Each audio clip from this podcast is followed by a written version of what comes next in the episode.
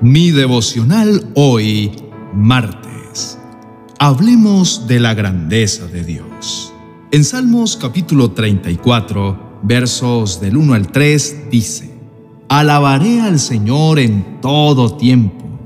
A cada momento pronunciaré sus alabanzas. Solo en el Señor me jactaré que todos los indefensos cobren ánimo. Vengan, hablemos de la grandeza del Señor, exaltemos juntos su nombre. Te invito a reflexionar en esto. ¿Estás agradecido por lo que el Señor ha hecho en tu vida? Seguramente crees que hay tantas adversidades y que hay poco por qué agradecer. Pero déjame explicarte esto. Las crisis vienen sobre ti para que quede demostrado que realmente eres un seguidor y amante de Jesús. Necesitamos las crisis, las necesitamos para que quede evidenciado el tamaño de nuestra fe. Cuanto más grande es la prueba, si es vencida, entonces tu fe será aún más grande. Es necesario que vengan sobre nosotros nubes oscuras, para después ver el cielo despejado, que haya amenazas y situaciones conflictivas, para que después venga la tranquilidad y la alegría. Y dirás, ¿todo esto para qué? Para ver si podemos estar firmes y cimentados en la fe y para que quede demostrado que realmente tenemos la certeza de que creemos en ese Dios que cumple sus promesas. Todo milagro que el Señor Jesús realizaba, todas esas obras maravillosas de su poder que nos invitan a darle honor y honra, sucedían justamente durante momentos de mucho sufrimiento, desesperación o escasez, y que atentaban contra la fe de sus más cercanos seguidores.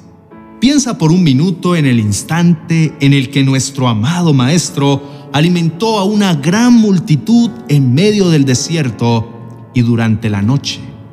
La palabra de Dios nos enseña en Mateo capítulo 14, verso del 15 al 17, que sus discípulos temían no poder saciar a todas las personas que estaban allí, porque contaban con tan solo dos peces y cinco panes.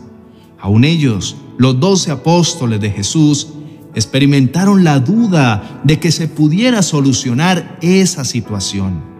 Pero el Señor obró, fue fiel con su pueblo y reveló su gran amor, multiplicando el alimento, haciendo que incluso sobreabundara, al punto de necesitar doce canastos para recoger toda la comida que sobró esa noche. ¿Cómo crees que tuvo que ser la fe de sus apóstoles para que pudieran observar tan grande maravilla? Fueron ellos los que recibieron la orden de traer los panes y los peces que tenían ante la presencia de Jesús. Ellos debieron confiar y hacer lo que les correspondía en obediencia. Su fe estaba siendo puesta a prueba y déjame decirte que lograron superarla tal y como tú lo harás. Por eso, no temas. Dios te ama y tiene el poder y la autoridad de hacer maravillas en tu vida si confías plenamente en Él. ¿Sabías que antes de que los alimentos fueran multiplicados, Jesús agradeció al Padre y bendijo la poca comida que había en sus manos? Dios quiere mostrarte que el primer paso para recibir su gloria y su gran poder es honrarlo por lo que ahora tienes, por lo que ahora vives.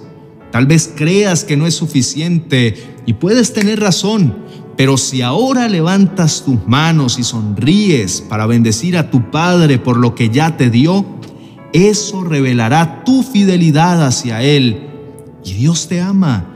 Puedes estar completamente seguro de que responderá a tu corazón agradecido quiero traer a tu memoria otra muestra de la grandeza de nuestro Creador.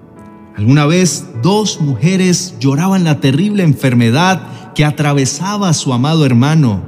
Era tan grave que llamaron a Jesús para que obrara con un milagro de sanidad sobre su vida. Pero las distancias eran tan amplias que cuando Jesús llegó a la casa de esta familia, aquel hombre enfermo ya había muerto. ¿Recuerdas de quién te hablo? Su nombre era Lázaro. El libro de Juan capítulo 11, versos del 38 al 44, nos narra lo que aconteció. Jesús, profundamente conmovido otra vez, vino al sepulcro. Era una cueva y tenía una piedra puesta encima. Dijo Jesús, quitad la piedra. Marta, la hermana del que había muerto, le dijo, Señor, de ya, porque es de cuatro días. Jesús le dijo, ¿no te he dicho que si crees verás la gloria de Dios?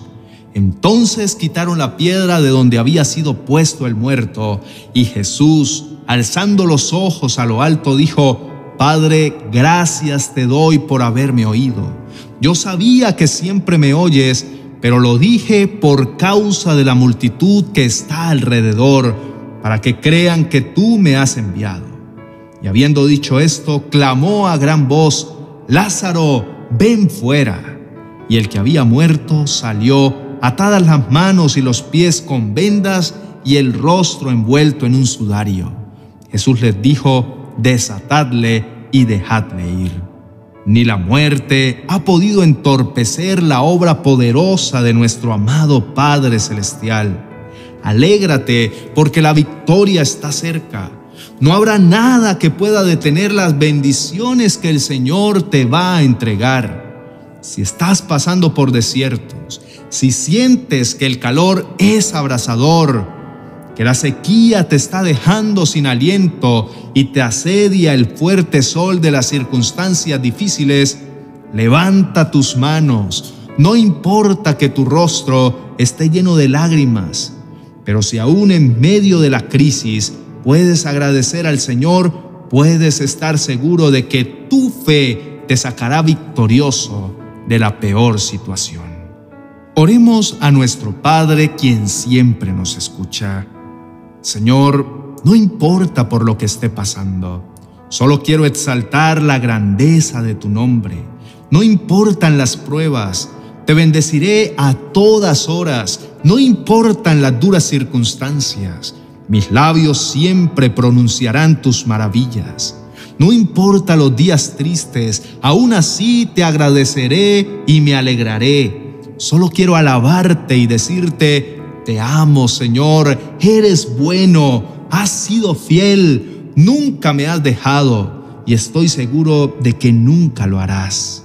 Hoy dispongo este día para salir a hablar de tus maravillas. Quiero decirte, papá, que no puedo contener mi corazón y que mis labios no pueden evitar proclamar tu grandeza.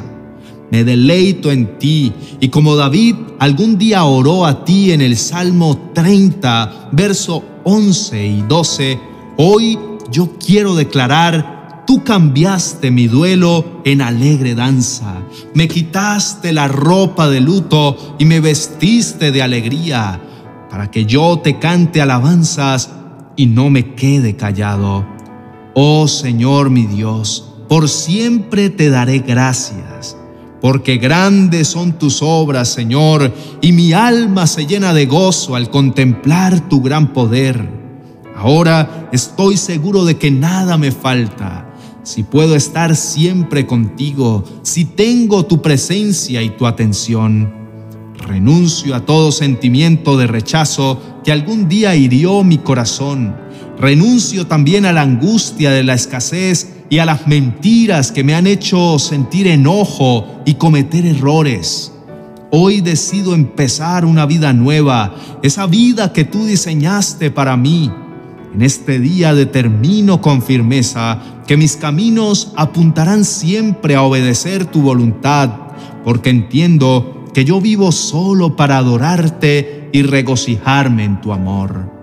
Gracias, amado Dios, por poner tu mirada en mí por fortalecer mi fe a través de la prueba, porque como tu amado Hijo Jesús levantó su corazón en agradecimiento por los milagros que harías para Él y sus amigos, así también yo quiero honrarte agradeciendo por todo lo que tú harás en mí y en mi familia. Te alabo y te bendigo. A ti sea el poder, el honor y la gloria por siempre, Señor. Amén y amén.